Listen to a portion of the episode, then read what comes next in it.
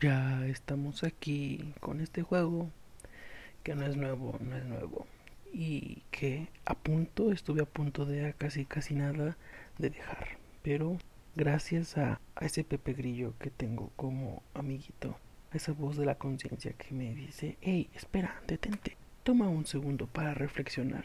Ricky, este episodio es dedicado para ti por hacernos reflexionar. Usted dijo, esta señora ya se fue, desapareció una semana y ya, dada por muerta. Y no, la verdad es que estaba en un en una especie de break, que no fue break, porque desde un principio fue como de ya no quiero grabar. Y ya no quería grabar por como tengo que grabar. Tengo que esconderme, tengo que hablar despacito y no es lo que me gusta. No me gusta ofrecerles este tipo de contenido así porque siento que lo puedo hacer mejor. Entonces era muy frustrante para mí de pronto escuchar los programas este después de que me los pasaba la hermosa Daniela ya editados. Y era como, es que sé que lo puedo hacer mejor, pero de momento la circunstancia no me deja hacerlo mejor. Entonces, en un momento de Britney Pelona dije, basta, basta ya. Adiós podcast. Adiós mundo cruel. no, no es cierto, pero fue como ya, ok, lo voy a dejar hasta aquí. Y miren que el capítulo pasado tuvo muy buena recepción. Muchísimas gracias. Les gustó mucho. Era un tema que realmente tenía mucha ansia de, de contar, de platicarles, porque era, no sé, era como este coso necesario de, de intimidad que necesitaba tener con ustedes. Bueno, hoy también quiero contarles que nos acompaña la Santísima Trinidad. Es verdad, es verdad. Y esa Santísima Trinidad es Darth Vader, Madonna y Juan Gabriel. Quiero un aplauso, por favor, para la Santísima Trinidad que nos acompaña el día de hoy grabando este programa. ¿Por qué Madonna? Pues porque me compré esta bonita pieza de arte. Ay, un talentazo que tiene este mundo. El muchachito se llama Pavel. No le pregunté si quería que le hiciéramos la promoción, seguramente sí. Así que el siguiente capítulo les traigo su información, pero pinta cabroncísimo. O sea, es que siento que tengo a Madonna aquí en vivo. Es, hermoso el dibujo. Eh, voy a compartirles la foto en, Instagram para que vayan y vean qué preciosa está esta Madonna. Cuando no sé, porque lo quiero enmarcar. Entonces yo creo que lo voy a mandar a enmarcar y ya después les mando la fotito. Pero ya, focus. El tema de esta semana es amar lo que hacemos. En, en esta libretita, que vamos a llamarla la libreta azul, tengo anotado el orden en el que van los temas de los de los capítulos y justo el siguiente tema era amar lo que haces. Entonces cuando me detuve a grabar la semana pasada y vi el tema y dije, es que no estoy amando esto porque para mí el hecho de que no tuviera la libertad de quizás subir un poco mi nivel de voz, de quizás grabar esto en otra hora donde no me esté desvelando para que no tener que cuidarme de que me escuchen, son cosas que me hicieron decir, es que, ¿cómo voy a decirles que amen lo que hacen si yo en este momento no lo puedo hacer? Es ilógico. No puedo venir y sentarme a hablarles de esto, ¿qué me pasa?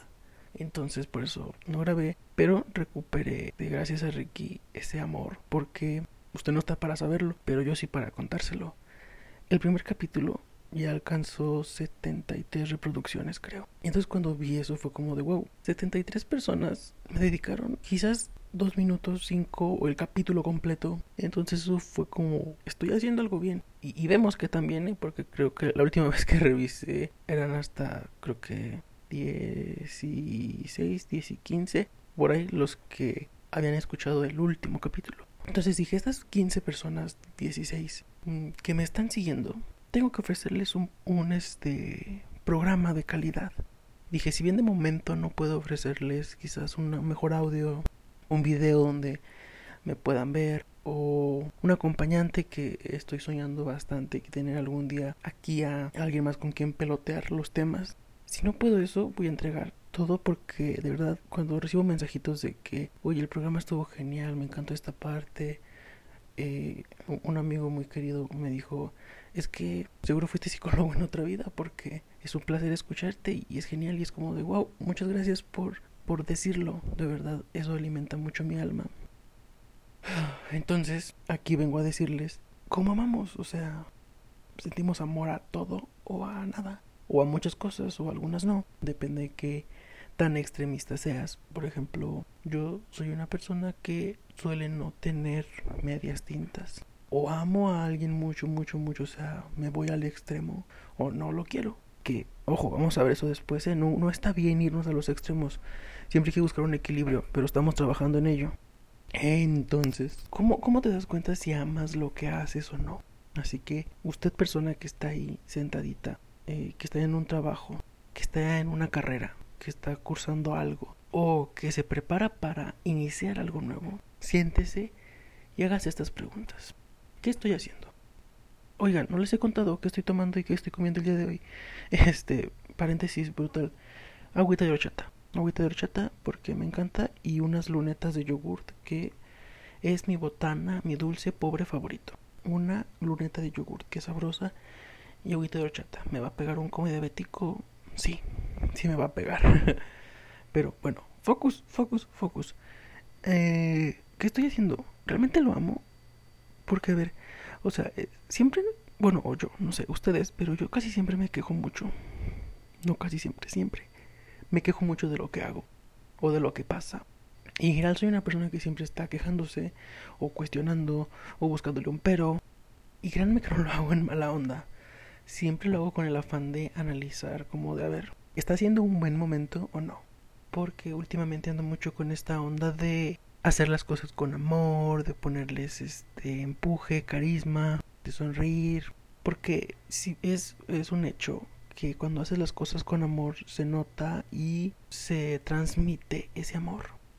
Yo ya en su tía que usa cuarzos y cosas así.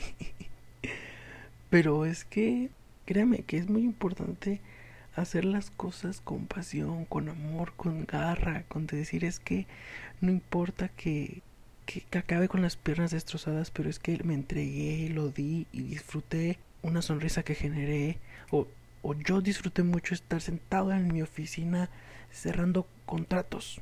Si usted disfruta eso, felicidades. Porque, ojo, aquí también el, el amor es muy subjetivo, o sea, cada quien ama a su manera y lo que quiere un ejemplo vivo es eh, mi papá y yo. Mi papá, este, bueno, para empezar, mi abuelo crió a, todos sus hijos con, con, esta idea de sé tu jefe, trabaja para ti, um, no seas esclavo de, de, una empresa. Y entonces todos traen este chip de no, si es que hay que poner un negocio, hay que, nosotros hay que generarnos nuestro empleo eh, y ponemos un negocio todos juntos y negocios familiares y cosas así. Entonces yo, por consiguiente, soy enemigo enemigo de los trabajos en familia, de los negocios en familia. ¿Por qué? Porque a, mí no me llena, a mí no me... Eh, digo, no es que suficiente tiempo te veo en la casa como para verte también en el trabajo. De pronto se vuelve mucha convivencia familiar y ahorita más con la cuarentena. Entonces yo no soy tan fan de los negocios en familia porque es como yo particularmente soy como a que prejuzgo las situaciones como de, ya sé cómo vas a reaccionar a esto, solo espero el momento a que pase y lamentablemente muy pocas veces me equivoco y pasa como, como predigo. Entonces yo no amo los negocios en familia como mi papá, que él es súper entregado y dice, no, sí, es que, o, o, o no en familia, pero también es como que muy entregado en decir, no, ¿sabes qué? Es que voy a poner un negocio, yo voy a ser mi propio jefe, es muy emprendedor. Y yo digo, no, gracias. No, yo estoy cómodo si alguien es mi jefe y si tengo un horario de oficina. Y, o sea, para mí no es la muerte y para mi papá sí. Y en cambio, para mí sí es la muerte tener que decir, voy a empezar desde cero porque soy muy nervioso. Usted lo puede notar en el primer capítulo. En ese capítulo se me ven los nervios, pero hasta en la oscuridad. No, no sé tomar riesgos en, en esa área. Por eso es importante que aprendamos a, a distinguir si amamos, o sea, si realmente lo que estoy haciendo lo disfruto. Y, una manera de darse cuenta de si disfrutas lo que amas es cómo sales de tu trabajo. Generalmente, porque en todos los lugares hay eh, buenos y malos días, o sea. Pero de esos 365 días del año, ¿qué porcentaje de los días sales con una sonrisa diciendo, wow, qué padre estuvo mi trabajo hoy? ¿Y cuántos días sales diciendo, es que ya no quiero regresar mañana? Eso es muy importante, Porque siento que vivimos una cultura donde está normalizado hacer las cosas porque está mal visto no hacer algo. Y es como de no, basta, terminemos con esa creencia tóxica y horrible que a veces termina frustrando sueños, trancando carreras, este, truncando, trancando. Anoten esa para el diccionario que voy a escribir. Truncando carreras de quizá un posible artista. Por ejemplo, tengo el caso de un amiguito que conocí en los cursos para hacer este para hacer trámites a la universidad y él hizo trámites para medicina y quedó. Y después de un tiempo dijo, "No, ¿sabes qué? No me está gustando esto. O sea, esto no es lo mío. O sea, sí muy padre y todo quedé en la carrera más demandada, pero no es lo mío."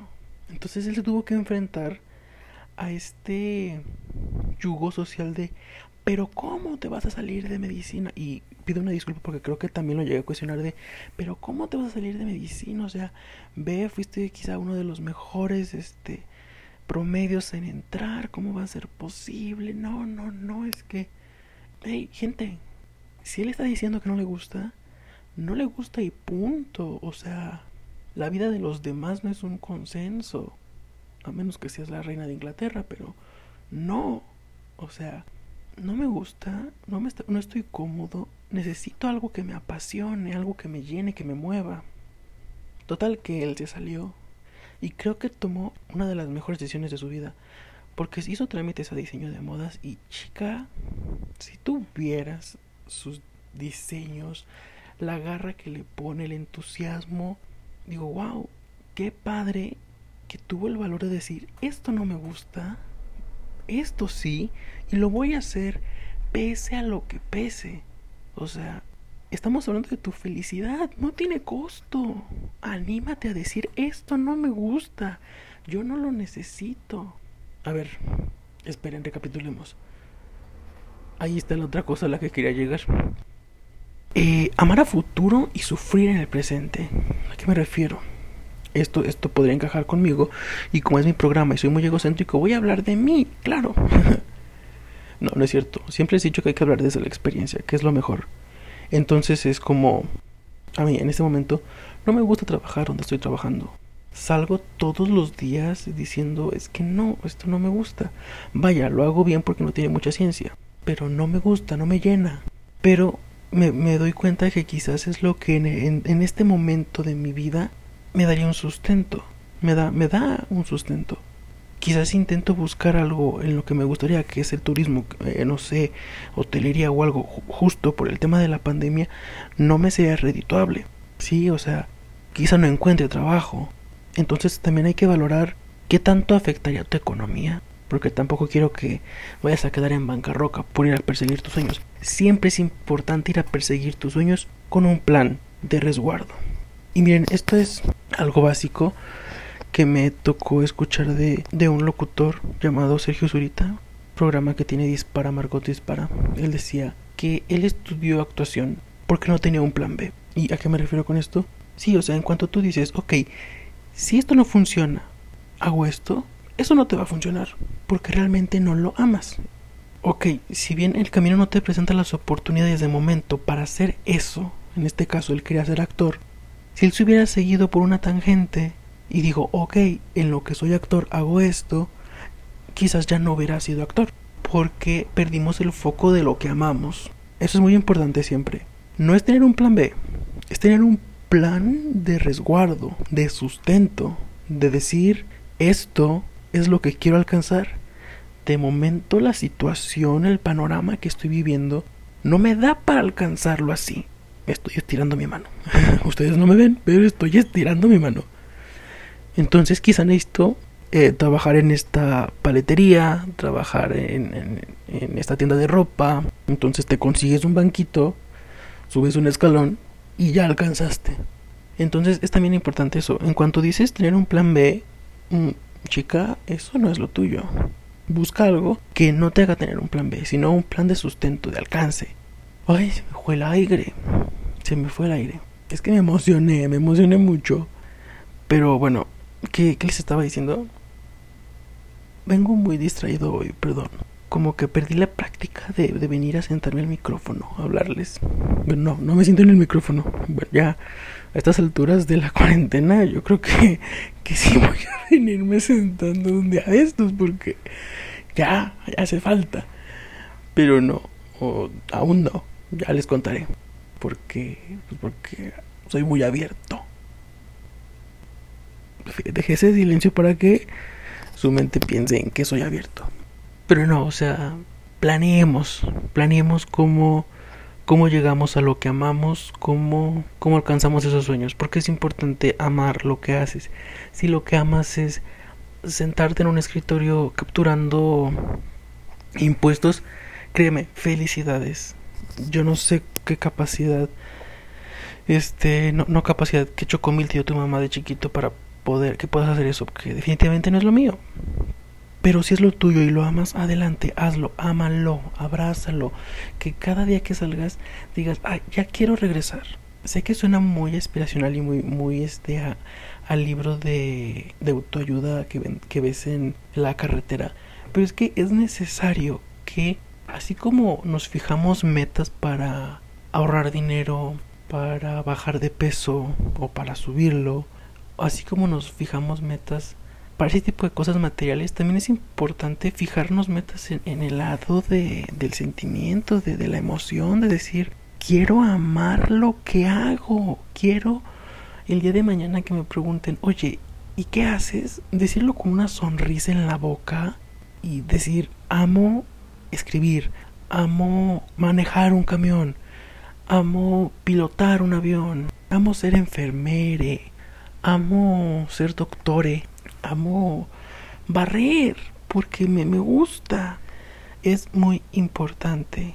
Todos los trabajos, todo, todo lo que hagas, es importante que tú lo ames mientras lo haces. Porque eso te permite disfrutar tu vida. De lo contrario, va a ser muy, muy complicado que, que seas feliz. Vaya, porque es algo que haces diario. Entonces, tú imagínate, ya en, eh, cierra los ojos y métete a este choro de viajesote que nos estamos dando. Cierra los ojos e imagina que diario amas lo que haces. ¿Cómo te vas a sentir? Que también hay que darle espacio a la tristeza, pero eso lo hablamos después. Pero sí es muy importante amar lo que hacemos, porque cuando amamos lo que hacemos, vemos el mundo de otra forma. Es esto, o sea, de verdad, cuando hay amor, las cosas pasan de una manera distinta a que cuando no lo hay. les voy a contar mi bonita experiencia en trabajando en el hotel Hilton de Guadalajara. Yo definitivamente me quería dedicar a la cocina porque amo cocinar. Usted, o sea, no me importa cuánto tiempo me tarde mientras yo cocine. Es algo que adoro. Y usted va a decir, ah, ¿y por qué estudias turismo y no gastronomía si lo que amas es, es cocinar? Ahí le va. Porque me di cuenta que amo cocinar para mí y para mis seres queridos, no para un extraño. El contexto es muy importante. Siempre el contexto es importante, persona bonita. ¿Por qué es importante el contexto? Por esto. Porque yo iba a mis prácticas, sí, conocí gente, hice amigos y todo me gustaba lo que hacía, pero no lo estaba amando. Y fue cuando me di cuenta que dije, no, es que si yo me meto en una escuela de gastronomía, yo no pienso vivir de esto mi vida. Ve qué horrible es pelearme con los chefs, pero qué bonito es cuando voy al comedor de empleados y les sirvo la comida al, a la mucama que quizá tuvo un día pesado, pero con la sopita que hice, su cara cambió.